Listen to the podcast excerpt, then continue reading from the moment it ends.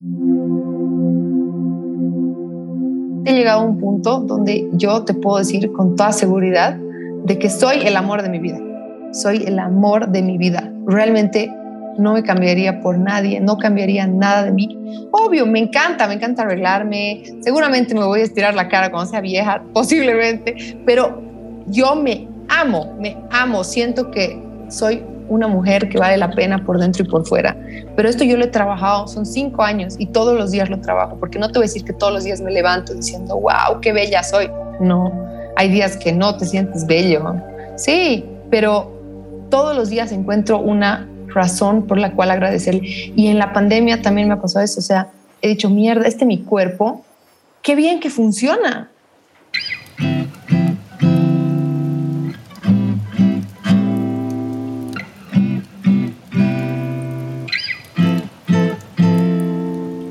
Hola, ¿qué tal amigos y amigas que escuchan Equilibrium Podcast? Bienvenidos a la sexta temporada una vez más. Mi nombre es Luis Muñoz y mi trabajo es conversar con personas valientes, emprendedores, ultra creativos, deportistas de alto nivel y maestros espirituales para que ustedes puedan inspirarse, relajarse y abrir la mente. Si es que su primera vez acá, les sugiero inscribirse, suscribirse en realidad a Apple Podcast, Spotify y Google Podcast para que puedan recibir una notificación cada vez que tengamos un nuevo episodio. Muchísimas gracias, ya voy cerrando el año en cuanto a clubs de lectura y todas nuestras actividades extras al podcast, club de lectura, club de escritura, yoga y demás. Estamos cerrando todo esto ya pronto para que al año tengamos un servicio espectacular para todos ustedes, para toda nuestra comunidad, algo súper accesible en todo sentido y podamos servir en su propio equilibrio, acompañarlos en esos Sí, en esos momentos difíciles, en los momentos lindos también, ya que su presencia en nuestra comunidad definitivamente es súper importante y necesaria, no solo para nosotros, sino también para los que los escuchan, ya sea en un club de lectura, en un club de escritura, porque cuando compartimos esa cosa que está ahí dentro o la solución o el problema, resonamos con otros que están atravesando lo mismo y pues creamos este efecto multiplicador. O sea que muchas gracias si es que han leído con nosotros, si es que han escrito con nosotros, si es que han practicado yoga con nosotros o si es que han adquirido nuestros servicios de terapia como alineación de chakras con nosotros. De todas formas, pues al año con todo vamos a volver, entonces nada, no se preocupen si en diciembre yo creo que vamos a mantener el podcast pero los demás servicios vamos a tener una pausa, vamos a decir un ayuno incluso de hacer un input de información, un ayuno de sanación para que justamente continuemos este trabajo en enero. Gracias por eso a todos ustedes. El día de hoy les presento a Alessandra Guglielmi. Sí, escuchen muy bien este apellido Guglielmi, ya que es algo que incluso hemos hablado en este podcast de cómo las personas lo modifican tanto que Alessandra tiene, según lo que me ha dicho, que aún no me da una vuelta, en su perfil de Facebook tiene un álbum lleno de modificaciones de su apellido. Alessandra Guglielmi, más conocida como The Clean Tangerine, una mamá apasionada por la comida quien ha construido una comunidad en Instagram en base a autenticidad. Ale no solo habla de comida saludable, habla de su propia lucha con trastornos de conducta alimentaria, el trabajo interno que realizó para amar su cuerpo y además su día a día siendo mamá. Entrar a su página de Instagram es entrar en un mundo de motivación, recetas saludables y también fotografías de ella misma donde demuestra que todo se trata de ángulos y perspectivas. Algo que yo me quedo muy marcado de esta entrevista es ser auténtica. Es la capacidad de mostrarte tal cual eres Incluso Ale dice, en un buen sentido de la palabra, yo soy una sinvergüenza. Y cada vez estoy más convencido que si tú que me estás escuchando te vuelves una o un sinvergüenza, la vida te va a dar exactamente eso que quieres, que necesitas. Y no me refiero a alguien que va lastimando o que va haciendo lo que quiere, sino un sinvergüenza demostrarse tal cual y como es en todos sus ámbitos. Eso crea una energía de atracción, yo les digo que cada vez lo estoy comprobando más, impresionante. Entonces, dense cuenta que en esta entrevista van a poder qué sé yo, sacar esos tips o encontrar las maneras de ser auténtico y posiblemente, obviamente a su manera, esta es la manera de Ale, pero si ustedes eso hacen a su manera, pues se viene un tremendo episodio en sus vidas. ¿De qué hablamos? ¿De quién aprende sobre independencia y trabajo duro? ¿Por qué estudió derecho y terminó organizando bodas? Estas son cosas que no todos sabían, tal vez por ahí. El momento que hace clic para comenzar a aceptar y amar más su cuerpo, esto es súper importante y estoy seguro que les va a servir. Redes sociales y la comunidad de Instagram que maneja y por supuesto muchísimo más. No le doy más vueltas con ustedes, Alessandra Guglielmi. Bueno, Ale, bienvenida a Equilibrium Podcast. Muchas gracias por estar acá. Sé que un par de veces nos has recomendado, eh, también creo que tus, tu, vamos a decir, tu fanaticada, tus seguidores han, han comentado alguna vez Equilibrium. Y bueno, primero gracias porque sé que tienes una, una llegada bonita, una comunidad bonita, entonces gracias por eso. No, sí, la verdad es que yo creo que todo, todo lo que tenga eh, un buen contenido, toda esa iniciativa que, que sea en pro de mejorar la vida de otros y encima que sea este, boliviana de cierta manera y, aunque estés, creo que no estás en Bolivia, pero igual, eh, o sea, es, eres boliviano, ¿no? Es la intención, sí, sí soy. Entonces, la idea es que toda iniciativa boliviana necesita apoyo y, y yo pues más feliz de, más que feliz de recomendarlos.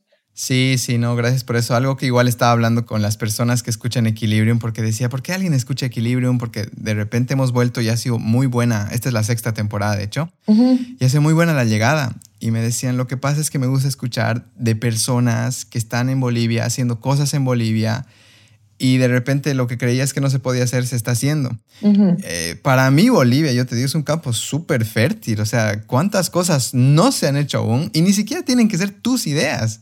Tú puedes irte por el mundo literal gracias al Internet y ver qué se está haciendo en otros lados. Y estoy seguro que hay muchísimas cosas que se implementarían muy bien en Bolivia. Entonces, em, creo yo que proyectos como el tuyo, proyectos como el mío, tampoco es que son la, la última novedad. Simplemente le ponemos nuestra chispa, nuestro sazón, nuestra esencia.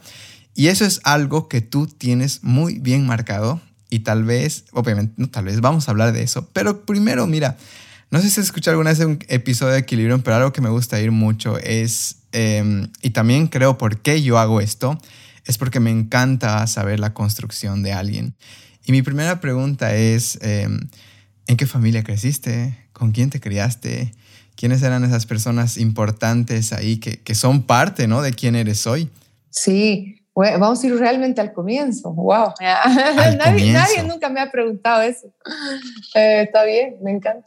Bueno, sí, no, y con el apellido peculiar que tienes, que me imagino que es la historia de tu vida, todo el mundo pronunciando en todos los idiomas posiblemente.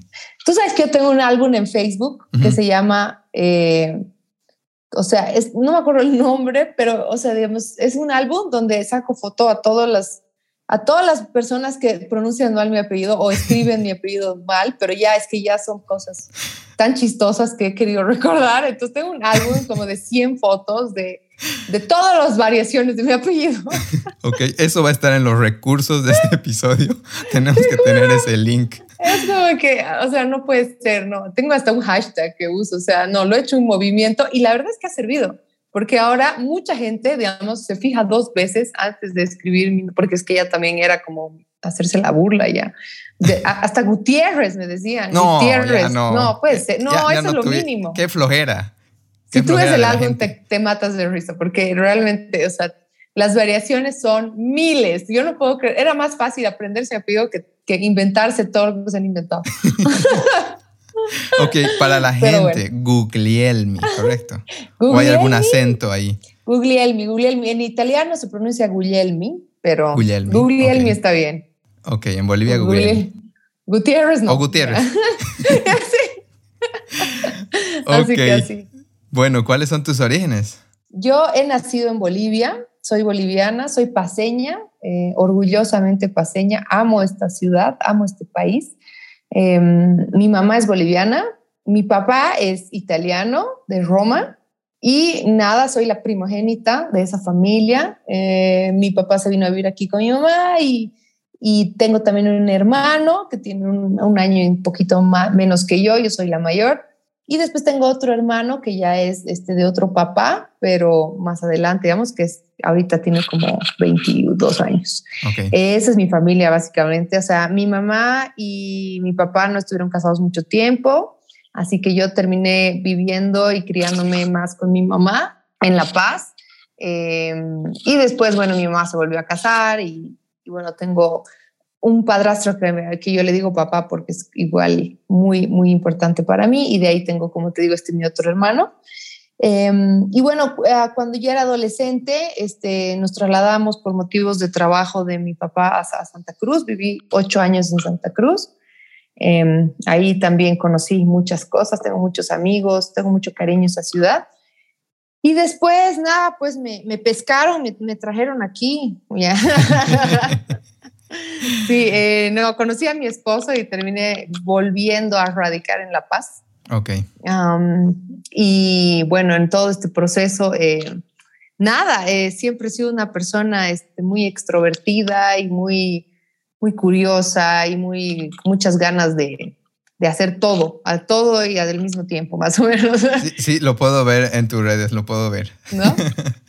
Así, así soy, así soy, tal cual. Mis redes no son un, una máscara. Un personaje. no, no es un personaje que yo, que, que, soy yo. Soy yo de una manera ya medio así como que ya muy intensa. Mm. Eres, tú grabada. Sí, exacto. Es como un registro de mi vida, la verdad es eso. Y, y todo lo que sale ahí es cosas que yo necesito hacer, necesito decir. Para mí es terapia. Seguro que verdad. Pero bueno, entonces, sí, bueno, yo nunca, eh, yo he estudiado Derecho en la universidad, así que me preguntarás qué hago aquí, ya, pero eh, yo tampoco sé, ya. Yo soy ingeniero civil, por si acaso. ¿Ves? ¿Ves? ¿Ves? ¿Ves? Para que veas cómo va la vida. Yo la verdad es que estudié algo, eh, más o menos de las cuatro cosas que mis papás aprobaban para mí. Para mí. Eh, las otras tres tenían números, entonces paso. Y fui a la, a la, cuarta, que era la única que implicaba no sumar, ni restar, ni hacer ningún tipo de operaciones matemáticas. Entonces era derecho. Eh, yo vengo, bueno, no sé cuántos años tienes tú. Yo tengo 30, casi 31. 30. Bueno, sí, más o menos. Yo tengo 37. Y en mi época no había, ay, voy a ser maquilladora, voy a ser chef, no, nada, ¿no? o sea, era como, como pues. Voy a ser youtuber. Ahora sí, ya. Sí, no, no, no existían esas cosas. Entonces, eh, nada, ese era mi, ese era mi. Yo tampoco discutí mucho, simplemente lo acepté y estudié derecho.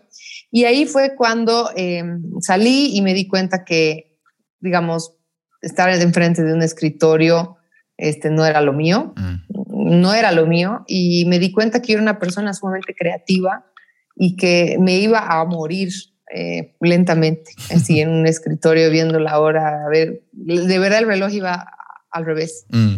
Entonces, no, eh, no, no era lo mío. Y justamente se dio con la casualidad grandísima de que tampoco nadie me dio trabajo, porque era nueva y, y, y, claro, aquí, bueno, si quieres tener un trabajo, te piden experiencia, pero no te quieren dar la experiencia para tener un trabajo. Entonces, Así fue más o menos, ¿no? Entonces, después de tocar muchas puertas, decidí que la vida no me iba a ganar y que yo iba a tener mis propios negocios y que yo iba a hacer algo propio.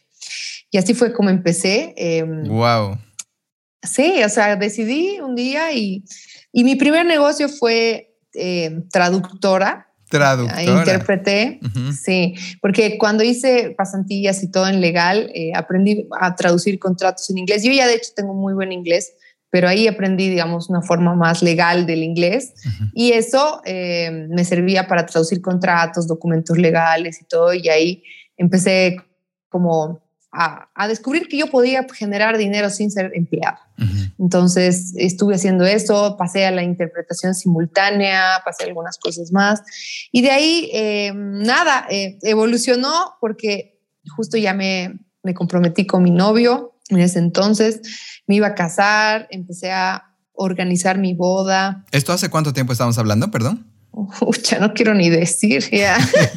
Eh, estamos hablando de hace 2000, eh, el 2007, ¿cuántos wow. Ya, sí. Sí, sí, hace rato. 10, 14 años. 10, 14 años, wow, 14 años, casi 15, wow.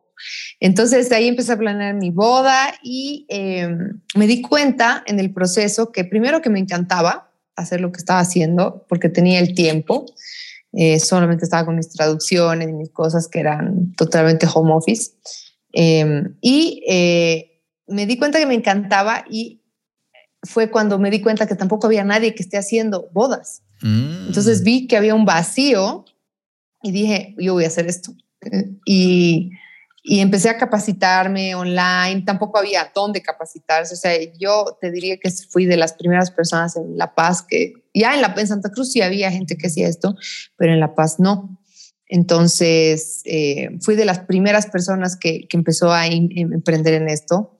Eh, yo no era, digamos, heredera ni ni, ni, había llegado a mi matrimonio así con plata, digamos, no, nada, ni con ahorros, nada. O sea, yo pasé de la casa de mi mamá a la casa de mi, ni siquiera la debo decir a la casa de mi marido, pero sí, o sea, nunca, nunca me las tuve que batir sola. Entonces no tenía esa, esa parte y, y, pero sí, yo tenía en mi cabeza que yo quería ser completamente independiente y que yo quería trabajar y yo quería ganar mi propia plata. Entonces, y gracias también a mi esposo en ese momento que me dijo, sí, haz lo que tú quieras, ¿no?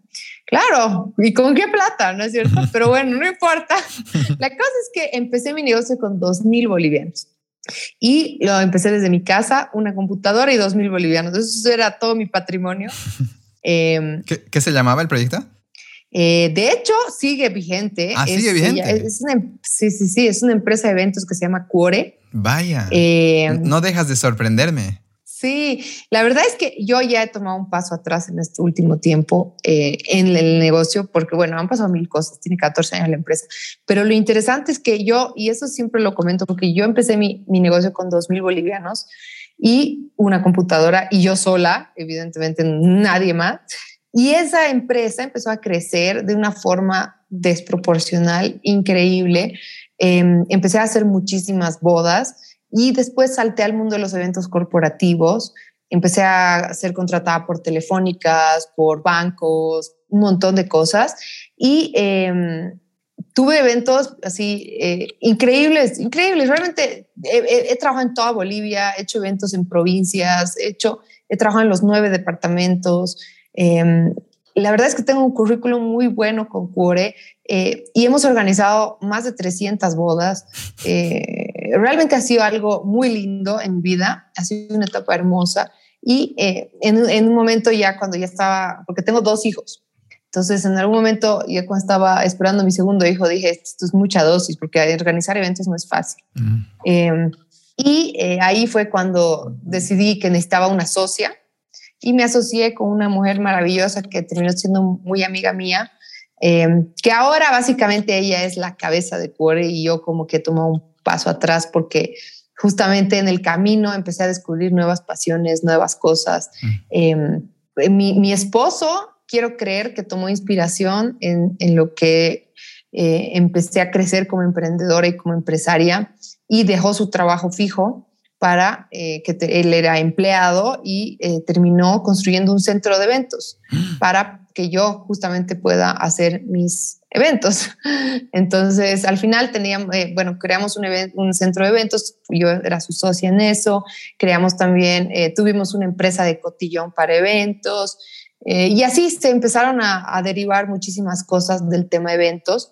Em, y después, hace unos cuatro años, cuando empecé a, porque ya esto fue un tema también de que yo ya estaba cansada, estresada. Eh, la industria de los eventos es súper grande, súper súper intensa, súper demandante. Empezó a salir mucha competencia y demás. Y em, yo no me sentía bien físicamente, o sea, realmente no sentía que no me cuidaba, que estaba muy dedicada a mi trabajo y que no tenía el tiempo para cuidarme y eso se reflejaba tanto en mi físico como, como por dentro, ¿no? Entonces empecé a cuidarme, a tomar determinaciones con mi cuerpo, con mi estado físico, con todo. Y empecé a aprender a cocinar saludable, empecé a, uh. descubrir cosas nuevas, un mundo nuevo, digamos, ¿no? Entonces, y eso me apasionó, me encantó. Y yo lo hacía en mis tiempos libres, lo hacía cuando podía. Y esto que era un hobby, hace cuatro años, empezó a crecer como una bolita de nieve. Oye, tú tienes una, una mano de oro, una mano que, de alquímica, no sé qué decir, porque pareciera que lo que tocas funciona. ¿Tú es que creo que eres muy movediza. He, cometido muchos errores en el camino y, me han pasado mil cosas en esos 14 años, evidentemente, pero eh, realmente creo que más que, más que un toque así de, de Midas, creo que más es un tema de trabajo intenso y pasión, pasión desmedida, ¿no ve? Porque cuando a mí me gusta algo, o sea, uff. Entonces eh, empecé con lo de la comida saludable, empecé a cocinar. Yo siempre he cocinado, siempre me ha gustado, pero yo no sabía cocinar así de forma alternativa para que las cosas sean buenas para uno. Y empecé a ver los efectos en mi salud, en, o sea, en todo, en todos los aspectos de mi vida, porque empecé a cuidarme como ser humano, empecé a preocuparme de mí. Y eh, esto eh, empezó a, como te digo, a crecer, algo que yo no había planeado, o sea, no era mi idea hacer otro negocio, cambiar de route, no era mi idea. Mi idea era seguir en lo que estaba haciendo, pero las cosas empezaron a dar y la gente, o sea, empezó a prestarle atención de alguna forma porque yo empezaba a publicar mis recetas y todo de mi Facebook, así bien inocente. Y yo, un día, un día mi amiga me dijo, ¿por qué no haces una cuenta de Instagram de eso? Y le digo, puede ser, buena idea, pero lo hice como un diario para mí, para poder saber qué es lo que estaba cocinando y no olvidarme, básicamente. O sea, no estaba esperando que nadie eh, me siga, ni mucho menos. Para no era una idea de negocio. Para nada, era un pasatiempos.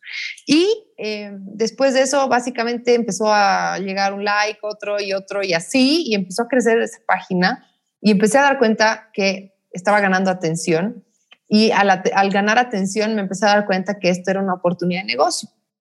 Así como esa vez vi ese vacío, esta vez vi este vacío. No había esto en La Paz, no había esto en Bolivia. Y si había, había muy poco.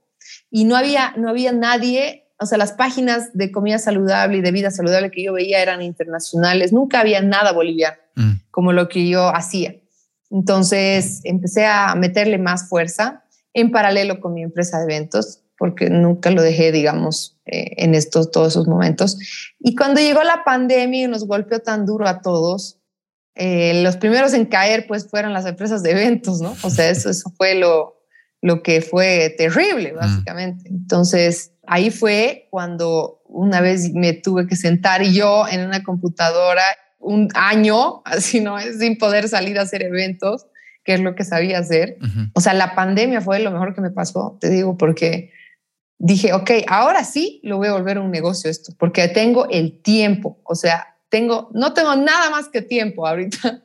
Entonces, em, sí, así fue. Me dediqué a hacer mi página web, eh, ah, bueno, antes de la pandemia eh, publiqué mi primer libro wow. de recetas. Sabes, Ale, si me permites, ahorita tengo tantas preguntas que tengo que volver un, un, mucho atrás. No, y te agradezco por todo esto porque ahorita todo se, está, se me está registrando. Pero antes de que se me empiece a borrar lo de arriba, voy a ir. Claro, claro, claro, claro, dale, dale. Perdón, yo estoy, yo sigo así hasta que me pares. Perdón, soy No, no, no. Y a mí me encanta. O sea, yo no podía pararte porque igual soy fanático de las historias. Bueno, por eso tengo un podcast. Ah, ya.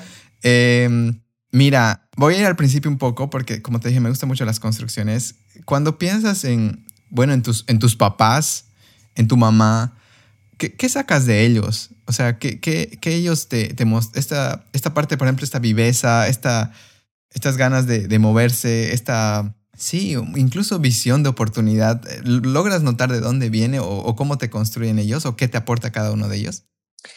Sí, a ver, eh, como te digo, la más presente en mi vida siempre ha sido mi mamá. Mm. Eh, con mi papá tengo una relación ahora, pero han, sido muchos años de haber tenido un quiebre muy grande. Eh, y yo, yo creo, mi mamá no era precisamente empresaria, sí tenía un negocito, tenía este, sus, business, pero yo creo que si algo he rescatado de mi mamá y algo tengo de mi mamá que me ha servido mucho, es que ella ha sido una mujer eh, toda su vida muy valiente, eh, que ha tenido, ha tenido, o sea, tenía, ¿qué te digo? 25 años y dos hijos y ya estaba sola. Wow. Y yo no me imagino eso, por ejemplo. Eh, pero yo creo que ella siempre me ha demostrado mucho valor, mucha firmeza, mucho empuje. Ella nunca se ha dado por vencido y, y, la verdad es que no la ha tenido fácil, digamos, ¿no? Entonces, ahora mirando en retrospectiva, yo creo que si bien no era un enfoque de negocios, porque ella es una mujer de otra época, ella tiene otra visión tal vez de las cosas, Em, sí, yo creo que ella tiene una resiliencia, una resistencia, una, una, una fuerza que yo creo que eso me lo, ha, me, lo ha, me lo ha pasado a mí, me lo ha enseñado de cierta forma, sin enseñármelo directamente. No, definitivamente. Cuando... Perdón, otra cosa, está, ahorita que sí me doy cuenta y me parece súper importante, es que yo creo que ella me ha enseñado que, y no diciéndomelo directamente, pero yo creo que yo he aprendido de ella que no, apoyarse en un hombre para nada. ¿Me entiendes? O sea, creo que eso es súper importante porque si bien yo tengo mi esposo y lo amo y tenemos una relación súper linda y tenemos un matrimonio súper estable, vamos a cumplir 15 años de matrimonio, etcétera, etcétera, creo que, o sea, yo nunca he buscado una pareja en la que depender económicamente. Creo que, y, y es más, si, o sea, si no tuviera la necesidad de trabajar, igual lo haría, porque, porque igual, o sea, creo que como mujer yo necesito mi proyecto, mis propias cosas, hacer mis cosas, siempre tener algo, un proyecto mío. Entonces, eso quería decirte porque creo que ahorita, mira, estoy, lo estoy analizando y creo que eso también tiene mucho que ver con mi mamá, porque ella siempre me dijo, no, estudiar porque no tienes que depender de ningún hombre en tu vida, no tienes que depender de nadie, ¿no? Entonces, creo que esa independencia también me la ha dado ella. Sabes, me, encanta que menciones esto porque, bueno, eh, creo que estamos en una época donde, claro, y mira esto, qué loco, si tú hubieras crecido tal vez con ambos, puede que estas ganas o esta necesidad que ha tenido tu mamá y te ha demostrado que no se necesita, ¿no? Depender, no te hubiera construido de esta manera. Totalmente. Y a ratos, ajá, creo yo que, que las situaciones que nos pasan, que obviamente un divorcio o crecer solo con un papá definitivamente tiene su impacto, siempre hay un ángulo y eso es algo que hablamos mucho en equilibrio, una perspectiva de la cual podemos ver las cosas y decir, fuck, qué bien que ha pasado esto, porque gracias a esto estoy donde estoy. Y no todos logran hacer clic con esa cosa que acabas de decirnos no todos logran decir, pucha, es que a mí me pasó esto y, de repente lo ven como la tragedia, lo o la excusa, la excusa para, o la excusa. para no, no hacer algo, no tener algo, ¿no ve? Sí, yo te digo ahí y, yo veo muchas amigas, muchas mujeres que es como que no, yo voy a seguir con mi marido porque por mis hijos, ¿no ve? Mm, eh, y, y, y, yo les digo, no, no lo hagas. Nadie nunca debería estar con nadie por los hijos, porque primero, si yo, mis papás se hubieran quedado juntos, posiblemente yo hubiera sido una persona muy dañada porque esa relación no estaba bien. Entonces, si yo hubiera, si hubiera visto, o sea, para mí una relación como la de ellos hubiera sido mi ejemplo y posiblemente hubiera buscado una pareja que no haya estado bien para mí, hubiera, hubiera vivido en medio de, eh, de, problemas, de conflictos. O sea, yo agradezco un montón que han tenido esa, han tenido esa, esa claridad para separarse, ¿me entiendes? Te entiendo totalmente. Y, y, voy a ser un poco duro con todas esas personas que dicen, es por mis hijos, mentira, mentira, porque si fuera por tus hijos, si realmente fuera por tus hijos, ya te hubiera sido. Porque lo que estás mostrando ahí, como tú misma acabas de decir, les hubiera marcado en maneras de qué es el amor de pareja para mí y de repente te rompen eso y te ponen un miedo porque dices, ah, no, porque ya, ya aprendí lo que, lo que veo de mis papás, yo no quiero eso y empieza uno a caerse y a tropezarse. Entonces, realmente esto de por los hijos es mentir, es por uno mismo, es por uno mismo. Yo, creo, yo, creo, yo creo que es el miedo de verte sin un, entre comillas, un apoyo, que ni siquiera es un apoyo, una persona que, con la que no quieres estar, ¿no? Pero sí, es, un, es, una excusa eh, y creo que es, como tú dices, es muy duro decirlo y, o sea, porque la gente piensa que los estás atacando, pero yo sí, no para nada. contigo. Sí, no, no es un ataque, en realidad es más bien tomar conciencia de, ok, ¿a qué tengo miedo? ¿Por qué tengo miedo de soltar a esta persona? Puede ser por incapacidad económica, porque hay personas ¿no? que dicen no voy a poder sin él. Puede ser también por una dependencia emocional, porque a pesar de que está todo roto, hay, una, hay un vínculo.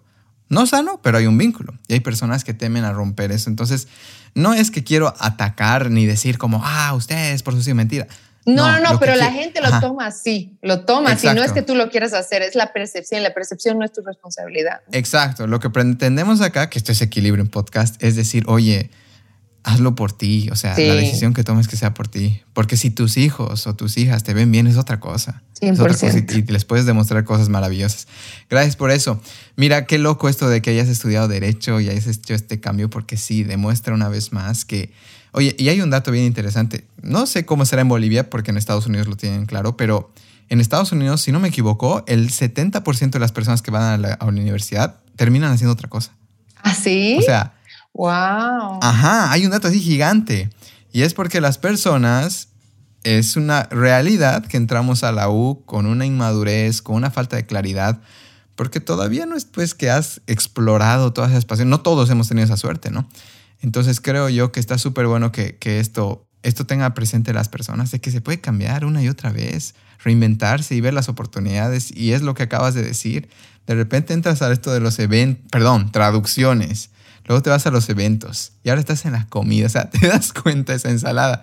Sí, es, es una ensalada total. Yo entiendo totalmente. Y, y lo último que quiero es, digamos, este, a ver, por primero me mandan muchos mensajes a mi página diciéndome, yo ya, es muy tarde para mí. Es muy mm. tarde. Es chicas de mi edad, ¿no? Que me dicen, es muy tarde, ya, ¿cómo voy a volver a empezar? ¿No es cierto? Y eso es lo que yo he hecho hace cuatro años. Y, y de verdad, lo último que quiero es que, o sea, no quiero caer como una persona que, digamos, realmente una todóloga, ¿no? Mm. O sea, alguien que, que no hace, hace todo, pero no lo hace bien. Yo más bien creo que cada una de estas cosas a las que yo me he metido, me he metido con el alma, pero me he metido también con las ganas de aprender y he aprendido y sigo aprendiendo muchísimo de cada cosa. Entonces me capacito y más. Pero sí, es una ensalada total porque de verdad me doy cuenta que uno no tiene por qué ser una sola cosa en la vida, ¿no? ¿no? O sea, creo que cada cosa que pasa, pasa por algo. Entonces, en el momento en el que llegó la pandemia, básicamente lo que pasó es que yo entré en pánico, entré en depresión total, me hundí hasta el fondo, dije, ok, todo lo que he hecho todos estos años se va a ir al bombo, yo voy a quebrar, voy a tener que cerrar mi oficina, votar a la gente, o sea, chao, ¿no? Y así he estado arrastrándome por los pasillos de mi casa por un par de meses, te voy a decir, o sea, porque realmente estaba eh, o sea, estaba con, yo lo veía todo negro. O sea, ya existía mi página, ya existía todo, pero primero yo no tenía la confianza de que, de que mi perfil o mi Instagram era algo de lo que yo podía vivir, ¿no? Comer. Y dos, yo no creía, además mi esposo que está en eventos estaba en la misma que yo, ¿no? No es que, o sea, oh, wow, él también, ¿no? es Sino que se cerró todo y eso implicaba todos los eventos que estaban reservados, todo el, el salón, todo, todo, todo, todo, todo. Entonces, para mí era como un, además, ese es el tema, si muchos de nosotros, los emprendedores, no sabemos por lo que son los ahorros, básicamente. O sea, uno, uno vive, un, un, mes tienes un sueldazo, al, al mes siguiente no tienes, no, no tienes para pagar a nadie. Así, así, así pasa en las empresas cuando uno es el dueño, ¿no es cierto? Entonces, esos son riesgos que hay que tomar si tú quieres emprender. Pero al final de cuentas lo que pasaba era que, ok, ya, yo, ¿qué hago ahora? ¿Qué hago? Más o menos, ya, según yo ya no iba a tener para comer de aquí una semana más o menos. O sea, bien exagerada, bien dramática. Pero, o sea, mi idea era, eh, ¿qué voy a hacer ahora? O sea, ¿dónde voy? ¿Qué arranco? ¿A qué hago? ¿No? Y ese momento fue súper importante porque después de dos semanas o de tres semanas, no sé, creo que ha sido dos o tres semanas que estaba así mal, he empezado a decir, a ver, o sea, a ver, tienes esto, acabas de publicar un libro al respecto, ¿no es cierto? Justo antes de, la pandemia estaban los conflictos del 2019, los conflictos donde no entraba carne a Bolivia, a La Paz, perdón, no entraba comida, no entraba nada. En ese momento yo ya tuve una iniciativa y dije, ok, como la gente no puede comer carne ni pollo ni nada, porque no hay, voy a sacar recetarios virtuales vegetarianos. Mm. Sí, entonces saqué y me fue bien. Entonces, es que tú vives en el 2040, tú siempre estás con, un ojo adelante. Claro, ¿sabes qué? Estoy, tengo tantas ideas que me cuesta dormir en la noche, lo que no tengo, digamos, es el tiempo y ya para ejecutarlas, pero ¿sabes qué? Ahí fue cuando dije, ok, tú tienes esto, hay gente que no tiene nada más marchando, o sea, y, y, y, y lo puedes hacer crecer. Entonces, llegó la pandemia y dije, bueno, o sea, ya, ok, tienes, Alessandra, tienes esto que están dando, ¿qué vas a hacer con esto? Porque evidentemente hasta ese momento, si bien este, pude monetizar un poco mi, negocio virtual, no, no era pues algo significativo como mi, empresa de eventos, ¿no? Pero dije, bueno, ok, voy a hacer esto, pero ya que tengo el tiempo completo para dedicarme a esto, le voy a meter a full, voy a hacer todo, no, voy, voy, a hacer todo. Me, le metí, hice, hice mi página web, y empecé a pensar en recetas. Claro, no podía vender mi libro. Mi libro había salido meses antes y no lo podía vender porque no podíamos mandarlo. O sea, no, no había nada. ¿no? Entonces dije, ok, lo voy a hacer ebook.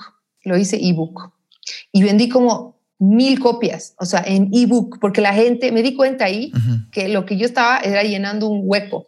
¿No ve? La gente tenía que estar en su casa, no tenía quien le cocine y no sabía cocinar. Ha sido perfecto. Entonces el libro era perfecto. Ajá. Entonces ahí empecé a hacer virtual y lo empecé a, vender virtual. Em, y mandaba mis libros todos los días y ahí ya veía en la página cómo se monetizaba eso. Eh, y después empecé a decir, ya, ok, ¿qué más puedo hacer? Voy a hacer pequeños recetarios, voy a hacer recetas, menús de una semana y vendí eso en virtual Después saqué una membresía, entonces ya ya tenía un ingreso, digamos, como que en membresía. Después de eso dije, ok, a ver, ¿qué puedo hacer para que esto sea más fácil todavía, para que la gente lo, lo vea mejor? Entonces dice, dije, decidí, voy a hacer una aplicación. Hice una aplicación. Es que tengo la primera. o sea, me, muevo rápido, te puedo decir, ah. es lo único. Oye, tú eres Capricornio, Aries, no sé. Piscis. Piscis, oye, pisciana, rara. Sí, Piscis. ¿Cuáles serán esos ascendentes y demás? Ah, bueno, entonces eh, creé la primera app de vida saludable de Bolivia. O sea, eso es, esa es la cosa, como tú dices, terreno virgen. Entonces, tengo mi aplicación, tengo mi libro, estoy trabajando mi segundo libro y bueno, empecé a, tener ese tipo de... Y la comunidad empezó a crecer, evidentemente. Eh, y ahora tengo más de 20 mil seguidores y, y realmente no necesito más. O sea, siempre feliz de tener más seguidores, pero yo sé que hay gente que se estresa mucho con el número de seguidores y con cuánta es mi comunidad. Yo tengo una comunidad tan increíble, tan linda y es terapia para mí. O sea, para mí somos todos hacemos terapia al mismo tiempo porque me escriben, me cuentan, me dicen, me apoyan, saco un producto, me lo compran. O sea, me apoyo mucho en mi comunidad y también, o sea, trato de darles herramientas para su vida, ¿no? O sea, a medida que yo aprendo, paso la, paso la comunicación, paso la lección a ellos también. Entonces, em, creo que me ha servido mucho comunicarme de una forma muy, muy natural, muy orgánica. Sí, muy auténtica. Estructuro. Yo, yo no estructuro lo que voy a decir, lo que voy a hacer, no planifico con mucho tiempo, no nada, porque yo realmente quiero que sea algo que ese momento me interesa hablar, que ese momento quiero hacer. Entonces, eh, yo me guío por eso, Básicamente es, eso. Y la comunidad que tengo, la verdad, estoy súper agradecida porque es gente que aprecia mucho lo que yo hago, que, que realmente, o sea, le importa, no me sigue porque, pucha, no sé, me vio en la tele y me puso like. No, o sea, esta gente realmente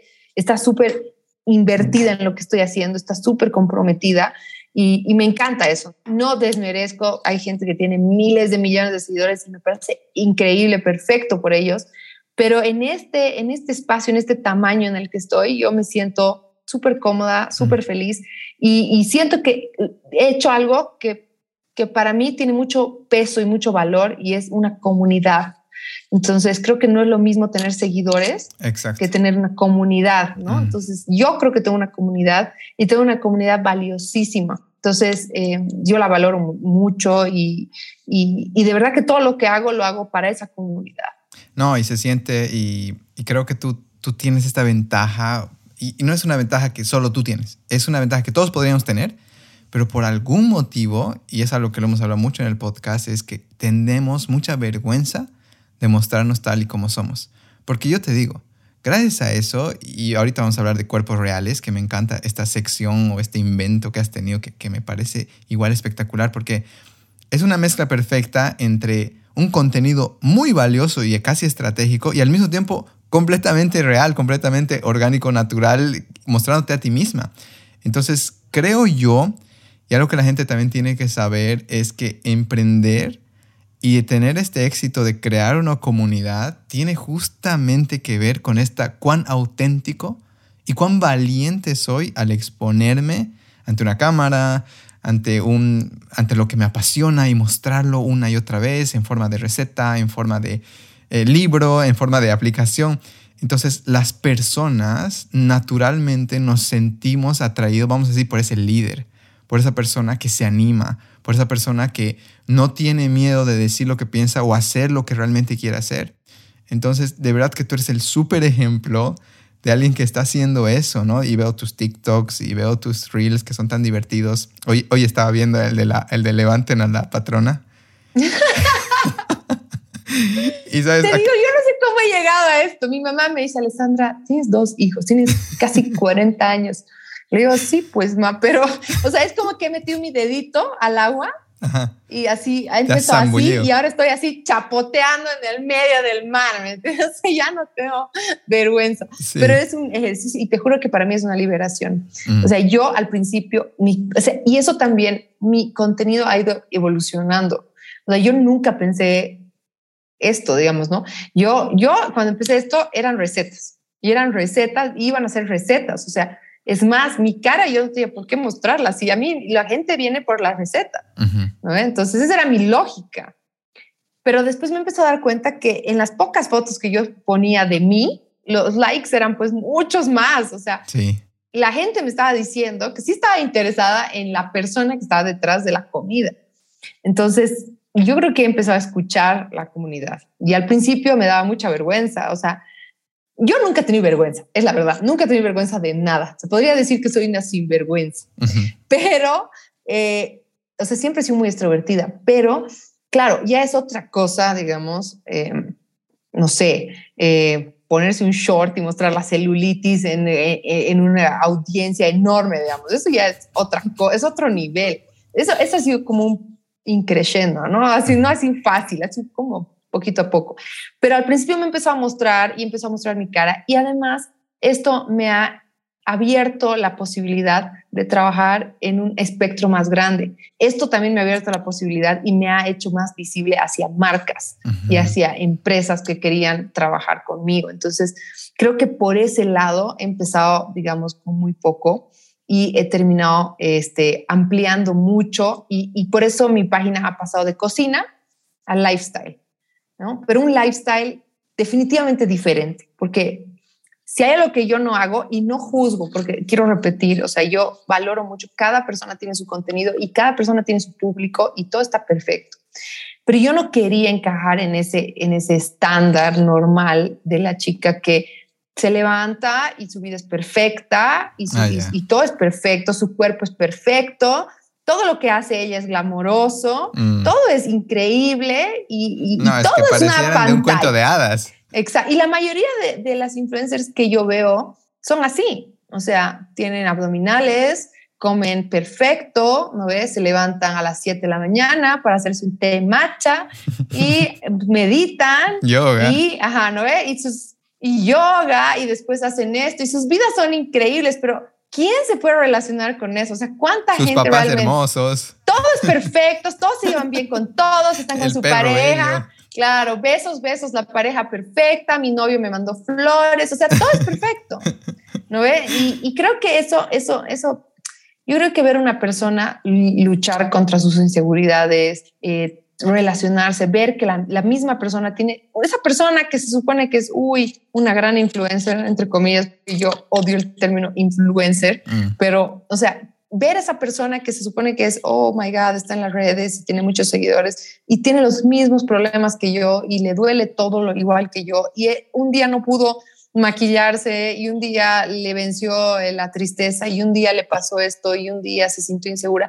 Todas esas cosas creo que son mucho más para mí, yo quiero ser una persona así, que te pueda comunicar eso, que te pueda dejar una sonrisa al decir, ok, yo me estoy, con, porque la gente se compara con la gente todo el tiempo, ¿no Entonces, si me estoy comparando con alguien, me voy a comparar con alguien que sé que tiene los mismos problemas que yo, o sea, no me siento sola al tener estos problemas, no soy la única, no soy un problema, soy normal, soy igual que tú, soy igual que todos. Entonces, mi, mi lifestyle va por ahí, o sea, hago ejercicio cuando puedo, tengo hijos que me vuelven loca, a veces me chupo, ¿no? todo pasa, todo pasa, todo, todo, todo como tu vida, todas las vidas son así, mm. nada es color de rosa. Entonces, y, el tema del, body positive, del, de, de los cuerpos reales, eh, como tú dices, eh, invento mío no es, no he, no he, descubierto la pólvora, creo que es un movimiento que está ganando muchísima fuerza en el mundo y creo que en Bolivia está en pañales ah, y creo que a la gente le hace bien. Entonces, la primera vez yo al principio hacía pues mis fotos, trataba de que se vea todo bonito, todo bien. Pero el día que he dicho, ok, ¿sabes qué? Hoy día me voy a levantar la polera y voy a soltar la panza y van a salir rollos y me voy a sacar una foto y la voy a subir. Mm. No sabes lo que me ha costado. O sea, he estado una hora así mirando mi teléfono a ver si supongo así subir y de dicho, así me, he imaginado así toda la gente que iba a hablar mal de mí, los tecitos donde se iban a sentar a reírse de mi foto, así todo me he imaginado. Y al final he dicho, ¿sabes qué? No, no, no, no, yo voy a abrir esta prisión en la que estoy, así, de, de esconderme y, y, voy a ser libre. Yo, esta es mi prueba para mí, eso era para mí, no era para nadie más. Y sabes que esa foto, o sea, mis fotos recibían 100 likes, así digamos, ¿no? Esa foto ha recibido 1500 likes. Fuck. Y yo así. O sea, eso quieren, o sea, yo tanto me esfuerzo por ah. así, ay, sí, y quieren ver mis rollos, eso quieren. Y es, es así, porque la gente está tan hambrienta, ah. está hambrienta, está tan hambrienta de, de realidad, no solo física, realidad, ¿no es cierto? Que para mí es, es, es, es, una terapia. Cada vez que pongo una foto así, y ahora que ya estoy un poco más suelta con eso, digamos, o sea, me siento más libre y me vale más la opinión de la gente. O sea, realmente sé que hay mucha gente que no le va a gustar. La última foto, mi mamá estaba así, ay, Alessandra, ¿por qué haces eso? Digamos, ¿no? Mm. Y le digo, pero, o sea, pienso, he subido una foto en bikini hace seis meses y le ha puesto like mi mamá. Pero claro, eh, subo una foto con mi celulitis ahí que se ve y, y, claro, mi mamá viene de otra época, viene de un, de un, de un momento, de una sociedad donde esas cosas no existían, no habían, donde, donde lo malo se esconde, lo bueno se muestra, la tristeza se mete debajo de la, de la alfombra. Entonces, claro, yo le entiendo, sé de dónde viene, pero realmente a mí me ha liberado. Yo he dado de baja el que dirán hace mucho tiempo y nunca pienso dar la vuelta. Wow, he dado de baja el que dirán. Ya tenemos tu frase para este podcast. Sí. Oye. Sí, eso es. Quiero hacer un hashtag popular con eso. Sí, sí, va a dar con lo viva que eres y estoy seguro que tienes ya mil ideas. Oye, em, algo que quería hablarte hablando de esta parte real y, me cuentas todo esto, que, al final, sí, o sea, hay, hay, dos extremos, ¿sabes? En las redes yo veo. Y es, y es, verdad que también nos gustan las cosas bien estéticas. Al cerebro le encanta. Sí, claro. Le encanta ese influencer perfecto, le encanta, y también nos encanta, es como que estamos en una época donde las redes sociales están cambiando tanto nuestra, o están alterando tanto nuestro cerebro que nos gusta, deseos, comparaciones, porque claro, al final es instintivo. Ni siquiera es que tenemos tanto control sobre la mente. Al final la mente está viviendo un poco de los deseos, de lo que quiere ser, de lo que no quiere ser. Entonces es un momento confuso donde personajes como tú, que, que de repente cambian la, la, tortilla, sí son muy atractivos, ¿no? Y algo que trabajamos mucho en Equilibrium, que ya te has de dar cuenta, igual es, no estoy tratando de ir por todo y cómo va el emprendimiento y luego creciste esto y demás, sino realmente quiero ir un poco a la parte cruda, porque al final eso es lo que la gente le hace bien, nos hace bien saber que Alessandra, eh, un montón de gente no sabe pronunciar su apellido, y que a ratos tiene estos eh, breakdowns o que se empezó a deprimir después de que, claro, su, proyecto de, de, eventos se cae. Entonces, creo yo que ahí es donde más conectamos. Y eso es lo que hacemos acá, acá en Equilibrio. Y mira, algo que, mira, me has, me has roto un poco la cabeza y aprovechando toda esta, que seas tan extrovertida y directa. Yo, algo que he aprendido igual y pensé, y corregime si me he equivocado, porque creo que también tiene que ver y, y siento algo de responsabilidad de hablarlo es que cuando alguien hace algo de comida, también tiene que ver porque ha habido mucho conflicto con la comida. He tenido personas cercanas con, desórdenes alimenticios y demás. Y me imagino que también llega, mucha gente a ti con este tema. No sé cómo, si te estás capacitando o si has un poco jaspeado ese tema, porque tú al estar en el ámbito de la comida, lastimosamente el desorden alimenticio es algo bien callado. Es algo súper silencioso donde las personas realmente se vuelven expertas en, mentir, en cubrir, porque tienen mucho dolor y mucho miedo, ¿no? No sé cómo te ha ido con ese tema, si lo has hablado alguna vez, lo has tocado eh, o te ha llegado a alguien. ¿Sí? Muchas veces, lo hablo todo el tiempo, sí.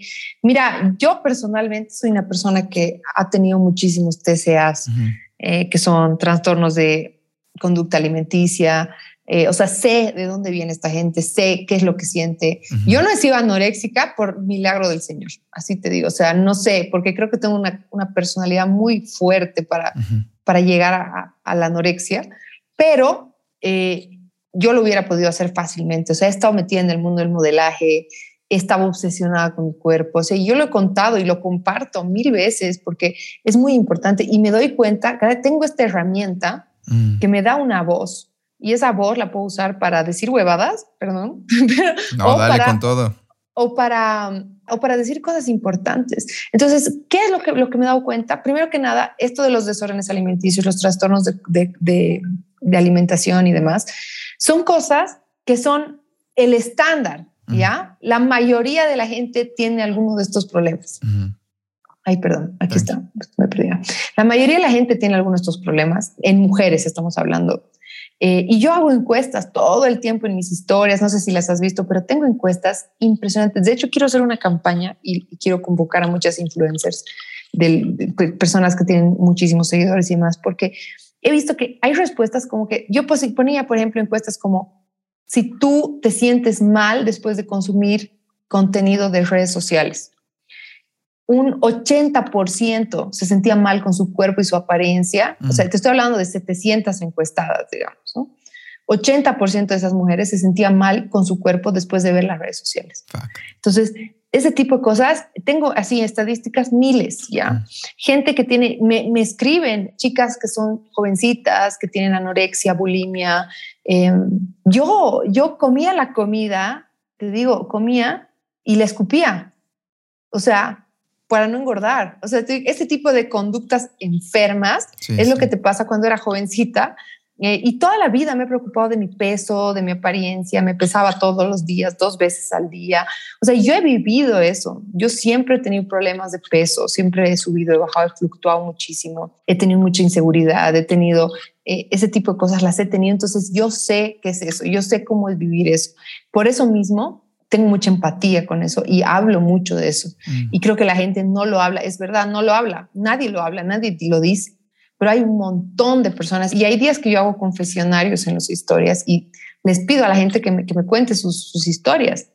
Y son miles, miles, miles de personas que tienen problemas hasta el día de hoy, o sea, anorexia, bulimia, em, eh, este, atracones, cosas así que son desórdenes y que los toman como normales, no los toman como, o sea, no como normales, saben que es un problema, pero no saben que es un problema que se trata, ¿me entiendes? Piensan que son malos hábitos, que, Son, eh, que, son, ay, que son falta de voluntad, esas huevadas. Y en realidad lo que es, es, es, un tema psicológico que no tiene nada que ver con tu cuerpo que tienes que tratarlo con un psicólogo, que tienes que hacer terapia. Entonces la gente eh, va, pide, compra pastillas, mm, em, gasta un montón de plata para ser, digamos, ser flaca, que esa es la, la meta, ¿no ve? Pero nunca se pone a pensar en todo lo que está haciendo mal. Y yo he hecho de todo, o sea, de verdad, he pasado por todas las etapas y el rato que, digamos, mi vida empezó a mejorar, así cuando me he dado cuenta en ese sentido, digamos, porque yo siempre he tenido, la verdad, estado muy tranquila en el tema de mi negocio, de mi familia, de mi relación, pero en el tema de mi imagen personal siempre ha sido una lucha interna y me he dado cuenta que hasta que vos no puedas quererte, o sea, de verdad, por la persona que eres por dentro, no vas a poder hacer nada con el exterior. Entonces, creo que es muy difícil y creo que en eso caemos todos, ¿no es cierto? Entonces, eh, ah, y no te contaba esa parte, bueno, después de esto he también hecho, o sea, a partir de, de todo lo que ha sido la, la, página y todo, se ha abierto la pandemia, he abierto un restaurante. Ah, y en el restaurante no me ha ido muy bien, el de Clean Spot, no me ha ido muy bien en el restaurante porque me he dado cuenta que la gente no salía a comer comida saludable por gusto sale a comer comida saludable para bajar de peso. Entonces se ha vuelto un catering.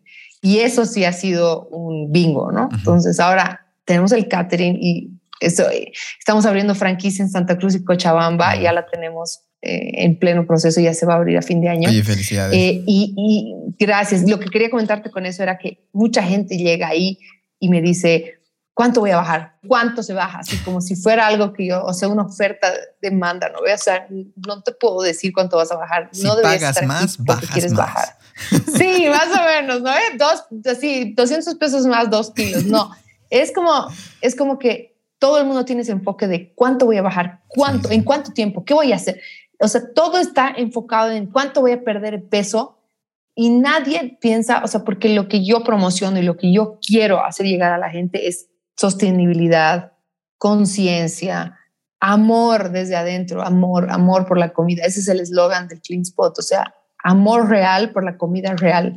O sea, tú necesitas sentir, o sea, realmente amor por ti mismo para llegar a algún lado. Sí. Entonces, eso no lo haces así restringiéndote, eh, vomitando. Eh, o sea, todas esas cosas son cosas de adentro que tienes que solucionar por dentro. Y eso no lo haces solo, lo haces con terapia, con, con ayuda. Y yo todo el tiempo leo sobre estos temas. Em, e, eventualmente quiero, y lo he estado buscando activamente, quiero estudiar nutrición, porque creo que es un apoyo súper importante para mí. Sí. Sí, pero necesito encontrar, porque en Bolivia, bueno, en La Paz solamente hay una universidad que da nutrición, ¿puedes creer? Yo no, puedo creer. No puedo creer. sí, una sola carrera en la Ahí hay una oportunidad de negocio, por si acaso, alguien. No ve, por favor, alguien mande la carrera de nutrición, por favor. Pero bueno, y, y, no quiero estudiar en la UNSA, te digo la verdad, yo creo que es una gran universidad, creo que es excelente, pero de, de alguna forma siento que las universidades tradicionales tienen una, un concepto muy tradicional eh, de la medicina y la nutrición.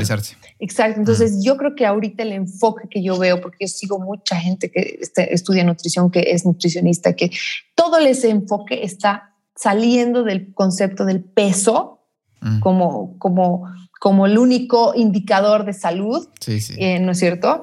Eh, y ampliándose un poquito más. Y eso es lo que yo quiero lograr y lo que quiero comunicar, ¿no es cierto? Para eso estoy todos los días siempre leyendo, investigando, averiguando y todo, porque quiero saber y quiero ayudar, no quiero desinformar nunca. Sí, sí, no, me resuena mucho. Yo estoy con muchas ganas igual de estudiar psicología, pero quiero estudiar psicología holística, que es una carrera que está como ah, pegando, sí, en otros lugares he visto y dicho, wow, entonces igual me frena un poco la, la, universidad convencional, la antigua escuela, porque yo, yo sé que necesito un poco estar más actualizado con estos y sé un poco la línea que quiero muy similar a lo tuyo.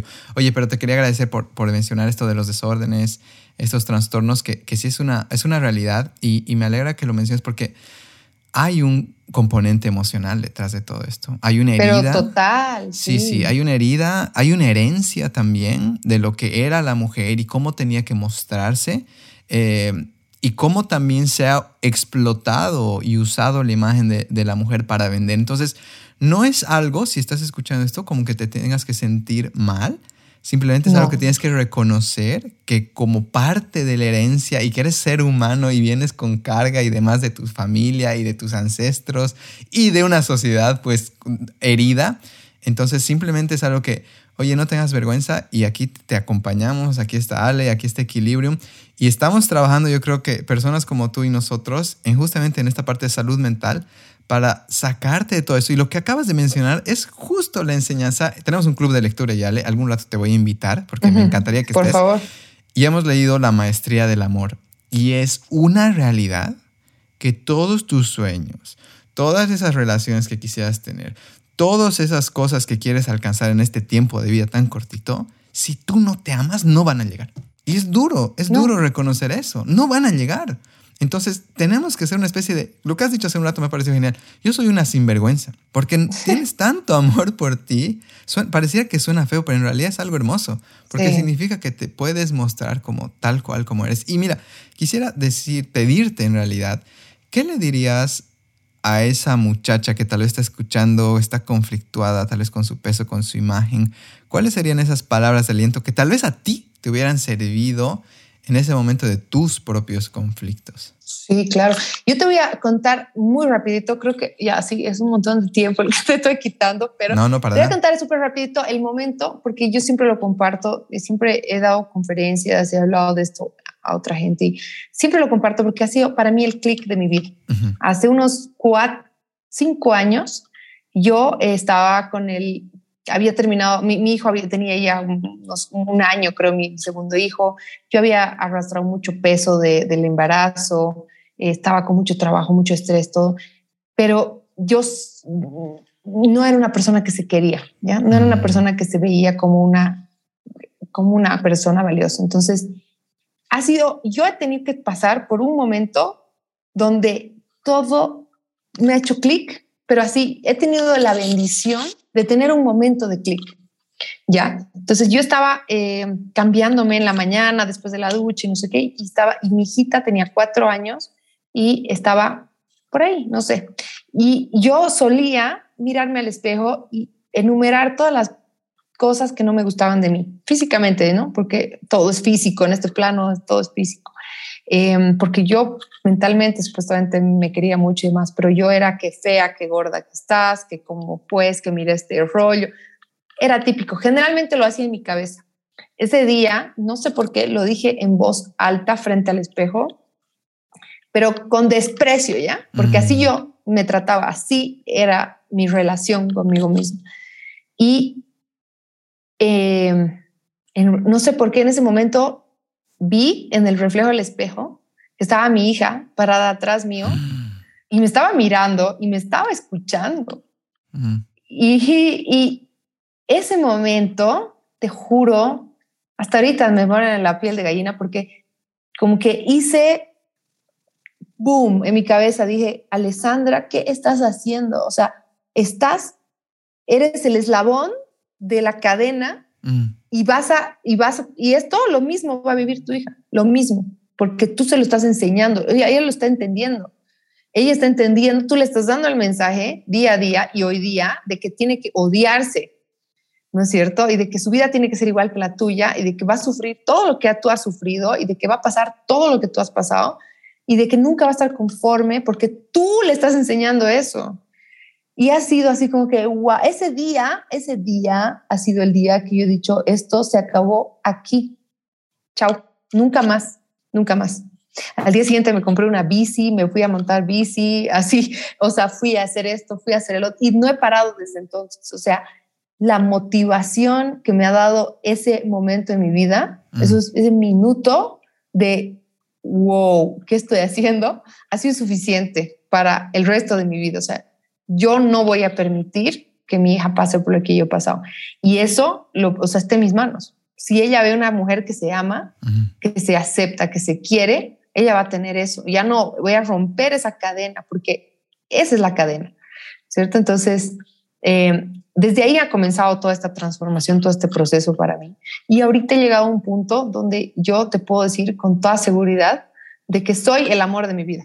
Soy el amor de mi vida. Realmente no me cambiaría por nadie, no cambiaría nada de mí. Obvio, me encanta, me encanta arreglarme, seguramente me voy a estirar la cara cuando sea vieja, posiblemente, pero yo me amo, me amo, siento que soy una mujer que vale la pena por dentro y por fuera, pero esto yo lo he trabajado, son cinco años y todos los días lo trabajo, porque no te voy a decir que todos los días me levanto diciendo, wow, qué bella soy. No, hay días que no te sientes bello. Mm. Sí, pero todos los días encuentro una razón por la cual agradecerle. Y en la pandemia también me ha pasado eso, o sea, he dicho, mierda, este mi cuerpo, qué bien que funciona. O sea, la gente se está muriendo y yo estoy aquí y mi cuerpo está funcionando y yo, bien hija de puta, le digo, qué fea que estás, ¿no? No me gusta cómo está tu pelo hoy día. O sea, y, mm. me, o sea, me ha dado COVID y no lo he sentido, no, ni siquiera he estornudado así. ¿No es cierto? Y, todo eso, gracias, gracias, mierda, gracias que me permites estar aquí en esta vida para cuidar a mis hijos, estoy funcionando, no tengo nada, estoy sana, ¿no es cierto? Entonces, todas esas cosas han empezado a entrar en mí de una forma tan intensa desde ese momento que te digo, que, creo que, o sea, tienes que tener algo, tienes que tener una motivación. Y, eh, tengo un video en un IGTV o algo que habla de eso. ¿Qué razón tienes tú? Para seguir, para, para romper esa cadena, para, para cambiar tu vida mm. positivamente. Entonces tienes que tener una razón bien fuerte. No puede ser para darle envidia a tu amiga, no. para, para, mostrar. Tiene que ser grande, grande. Mm. Y yo tengo mi razón bien establecida. Entonces, a ver, perdón, volviendo a la pregunta que me has dicho, que, a la, pregunta que me has hecho pero creo que es súper importante. Es que sabes que estamos resonando igual ahorita porque te tengo que ¿Ah, leer algo que he escrito hace media hora antes de tu entrevista, pero primero quisiera escuchar tu... Solamente el mensaje, el mensaje, todas estas cosas, como tú dices, no tienes por qué sentirte mal ni culpable, no es tu culpa, no es nada que ver, no es tu responsabilidad, pero sí es tu responsabilidad hacer algo al respecto. No puedes dejarlo estar, ¿no es cierto? Tienes que pelear por ti. El amor propio se traduce en eso, en querer ser mejor, en querer ser tu mejor versión, en querer, y tu mejor versión no significa física, tu mejor versión significa una versión donde vos te ames y te aceptes y te quieras. Entonces, si tú sufres de algún desorden alimenticio o sientes que tu hija, tus hijos, alguien que tú quieres sufre algún desorden alimenticio, tienes que tomar acción. Y lamentablemente esto es algo que tú no puedes solucionar sola, porque a veces decimos, sí, yo me voy a encargar, ya se va a pasar, ya no. Esto es algo que solamente crece. Y si no crece, lo, guardas, lo archivas en algún lugar y en algún momento va a volver. Entonces, estas, estas cosas, estos asuntos no resueltos los tienes que resolver en terapia con un profesional. Yo he hecho terapia por años de mi vida y ha sido el mejor regalo que me he hecho a mí mismo. Wow, me encanta, gracias. Mira, em, algo que la gente tiene que entender es que querer arreglarlo con tu mente es como que el asesino arregle a lo que acaba de matar. O sea, no tiene sentido. ¿ya? No es que la mente sea mala o buena, la mente trata de hacernos sobrevivir, es, una herramienta maravillosa, pero la mente es simplemente una acumulación de conocimiento, de experiencia y demás. Pero hay una esencia que, que está ahí tapada y que la mente, claro, el ego, necesita alimentarse de lo que ha construido, si quieres. Entonces, está bien, es una herramienta maravillosa, pero no sirve para arreglarte tampoco, no siempre, no siempre. Entonces, eh, el pedir ayuda y tomar conciencia de que desde el momento que venimos al mundo alguien nos ayuda, porque alguien nos ha ayudado a salir de nuestras mamás. Entonces, pedir ayuda y hacer comunidad es completamente humano y pareciera una muestra de debilidad hoy en día, ¿no? Hay también, si bien me parece genial hablar de independencia, la independencia sana es hermosa. Es decir, oye, hermano, tu terapeuta, llámalo chamán, llámalo coach, llámalo psicoterapia, no me importa. Pero alguien con que tú sientas que resuenas y sientes confianza, acércate ahí, porque ese es un primer paso a tu sanación, a sacar esa versión que está súper dentro tuyo guardadita. Entonces, gracias por decir eso, Ale. Y mira, con todo lo que has dicho, de verdad, literal hace media hora o antes de nuestra entrevista, yo estaba escribiendo un texto ya. Yo he tenido mucho conflicto igual en aceptar algunos de mis rasgos, yo no tengo una nariz muy bonita y demás. Y desde muy niño, alguien, ¿no? Alguien siempre te mete ese chip. Oye, habías tenido esto, ¿no? Oye, habías sido gruesito. Oye, habías tenido poco pelo. Y es como que te marcan y no te olvidas de ese momento donde esa persona, ¿no? Y lo peor es que te vuelves experto escondiéndolo. ¿No? Te vuelves un experto en cómo te pones el pelo, qué ropa usas y demás. Todo se trata de, ocultarse. Y dije, no, yo quiero escribir algo, porque como te dije, hemos leído La Maestría del Amor. Quiero escribir algo desde mis entrañas. Y, quisiera leértelo, porque resuena mucho con lo que hemos hablado hoy. Y dice así, empieza con una frase, que es del libro. Es posible crear un paraíso, pero tienes que empezar por ti mismo. Empieza por aceptar totalmente tu cuerpo. En este libro se repite la palabra aceptar 25 veces, verificado. Durante los últimos años me he convencido que lo único que debería importar es lo de adentro, pero recién me he dado cuenta que estoy mal. Restar importancia a lo de afuera nos quita la maravillosa oportunidad de aceptarnos. Y como dice Miguel Ruiz, ahí es donde debemos comenzar. Pareciera contradictorio que me ponga a escribir que el trabajo externo va antes que el interno. Pero la realidad es que vivimos en un mundo físico donde hemos creado estándares de belleza que se han convertido en el primer obstáculo para que nuestro interior salga a relucir. La aceptación de mi cuerpo y algunos de mis rasgos siempre han sido objetivo de las críticas más duras que he recibido. Y lo más triste es darme cuenta que de todas esas, un 95% o más vinieron de mí. No sabes de cuántos ángulos inimaginables he visto mi nariz, tratando de convencerme de que no era tan feíta.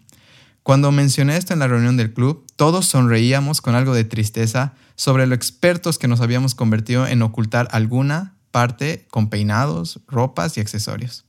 Comienza afuera, en tu cuerpo. Si ya estabas adentro, sal un rato. En la mañana, cuando estés frente al espejo, observa dónde va tu mente a criticarte y tírale un sopapo con fuerza. Dile que ya no dejarás que se meta con esa parte de tu cuerpo, que esa parte es tuya y tiene su importancia en un sistema físico tan leal que cada día funciona para que tú existas y camines sobre el jardín y abraces a los que amas. Tu cuerpo criticado y todo siempre te ha sido fiel, a pesar de todo lo que le has dicho y cuántas veces lo has tapado por vergüenza. Cada día, sin ninguna instrucción, él y sus millones de células deciden ponerse la camiseta para ti, para que cumplas tus sueños. Pídele perdón hoy y que sea el inicio de un largo y gigantesco amor. El trabajo interno comienza afuera. Qué bello, me encanta. Lo que hemos hablado hoy es que me, me vuelve loco la cabeza. Y como, es igual, sí. Es igual. Entonces, de verdad, gracias Ale, gracias por, por escucharme, gracias. Eh, bueno, yo te sigo en Instagram, espero que me sigas de vuelta para que leas este texto porque creo que creo que me lo he cambiado un poquito ahorita que me he dado cuenta en el Insta, pero nada, conocerte, charlar contigo y, tener esta experiencia, por ejemplo, a mí me inspira muchísimo, me inspira muchísimo en mis, propios emprendimientos y agradezco mucho tu tiempo, que sé que eres una mamá ultra emprendedora, ahora ya sé más cosas y nada, espero que hayas disfrutado igual este tiempo.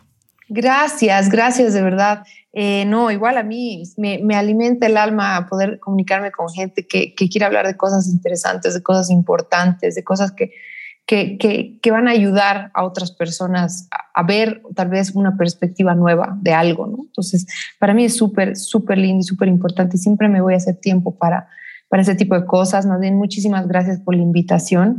Em, y nada, siempre, siempre cuentan conmigo para poder hablar de lo que sea yo feliz. Em, y nada, obvio que te sigo, voy a, voy a mirar todo lo que escribas porque esto tiene mucho que ver con todo lo que yo digo y lo que, lo que he descubierto todo este tiempo, ¿no? Eh, creo que para mí, por eso te digo, me dicen, ay, no te cansas de estar en las redes sociales y todo, todo el día y todos los días. O sea, no me, no me agota porque el contenido que hago me ayuda, me hace pensar, eh, me da, no es que yo solo lo hago por los demás, yo lo hago mucho por mí y, eh, aprendo todos los días. Entonces es, es una forma para mí de, de, darme cuenta que todos los días se puede aprender algo y de estar agradecido por algo todos los días. Totalmente, Ale. De verdad, muchas gracias. Gracias por, por tu testimonio, gracias por tu proyecto, gracias por tu aplicación, tu empresa de eventos y, y todo este, todas estas cosas que nos cuentas porque sé que más de uno se va a ir súper feliz de acá. O sea que igual cuenta conmigo. Bueno, ahorita estoy en Barcelona, también tenemos ahí una base en, en Cochabamba, pero si en algo te podemos ayudar, no lo dudes que aquí estamos. Entonces, nada, te mando un abrazo fuerte, que tengas un bonito, ¿qué hora es allá? Bonita tarde-noche. Y nada. Pues sí, ahora son las 7. ¿Cuándo sale esto? Contame. Muy posiblemente salga el... Si mi editor tiene tiempo, lo va a hacer lunes o martes. Yo creo que ya salimos. ¿Puedo, puedo hacer una invitación tal vez a la gente. Es que lo que pasa es que tengo un evento, así, sí, el 24 de noviembre para mujeres, ¿sí? Aprovecha, por favor. Ah, ya, súper. Bueno, no, justamente esto que estábamos hablando, por eso he pensado en eso, esto que estamos hablando de, de, ser un poco camaleónico y de poder o sea, ir eso me he dado cuenta que la, o sea, la clave de la vida, yo nunca voy a morir de hambre, eso es, eso ya lo tengo claro, pero es porque he aprendido a, surfear las olas, ¿no? Y no siempre eh, las cosas se van a dar de una manera eh, fácil y a veces vas a tener que cambiar la dirección de tu barco y vas a tener que, que girar en, en, lo que da la marea. Tus planes, chao, a veces no sirven, ¿no? O sea, puedes tener mil planes y chao. Entonces, voy a hablar de esto eh, en un evento que estoy coorganizando con Nadia Nemer, que se llama Woman Rocks, que va a ser ahora en La Paz, eh, el 24 de noviembre. Perfecto. Eh, y nada, si quieren entrar a mi página, ahí tengo, o a la página de Woman Rocks, Woman-Rocks en Instagram, hay un montón de información sobre el evento, las entradas, todo. Pero bueno, es un evento para mujeres emprendedoras que, que justamente te va a dar herramientas, inspiración, motivación eh, y varias otras cosas para poder, a ver, no sé, capacitarse y hacer networking al mismo tiempo con otras mujeres emprendedoras aquí en La Paz. es un evento único que no sé cuándo se va a repetir, así que todas invitadas, si eres mujer, eres emprendedora, me estás escuchando, por favor, te invito. Oh, gracias. No, tenemos un hermoso público femenino, de hecho predominan, o sea que seguro que más de una que está en La Paz, tenemos gente que escucha desde La Paz, seguro, seguro, seguro que va a ir. O sea que nada, gracias Ale, te mando un abrazo fuerte y para servirte cualquier cosa me escribes. Gracias a ti por la invitación. Que estés muy bien. Muchísimas gracias. Ten bonita noche. Igualmente, chao. Chao, chao.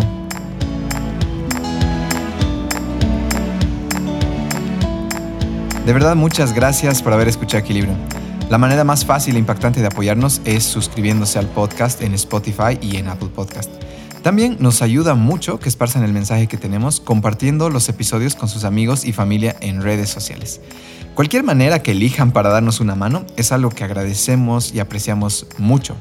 Finalmente, los invitamos a fortalecer su cuerpo y mente practicando yoga con nosotros, a tener una experiencia renovadora alineando sus chakras, a leer fantásticos libros en nuestro club de lectura o a poner su alma en un papel escribiendo en nuestro club de escritura.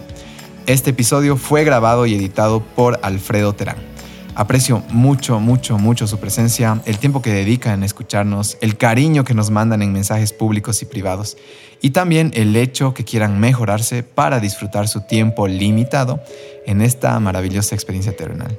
Siempre estoy cerca de ustedes, aunque no nos conozcamos. Los espero pronto. Hasta la próxima. Namaste.